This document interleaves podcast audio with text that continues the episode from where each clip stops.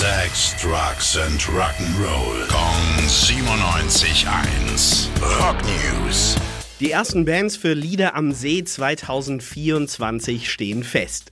Während wir es uns im Liegestuhl am Brombachsee gemütlich machen, stehen dabei auf der Bühne auf jeden Fall schon mal Susie Quattro, Manfred Mann's Earth Band und Europe. Wenn feststeht, wer sonst noch mit dazukommt, hört ihr es natürlich bei uns auf Gong 97.1 und hier im Rock News Podcast. Der Vorverkauf läuft seit dieser Woche schon. Und die große Party steigt dann am 27. Juli in Spalt-Enderndorf am Brombachsee.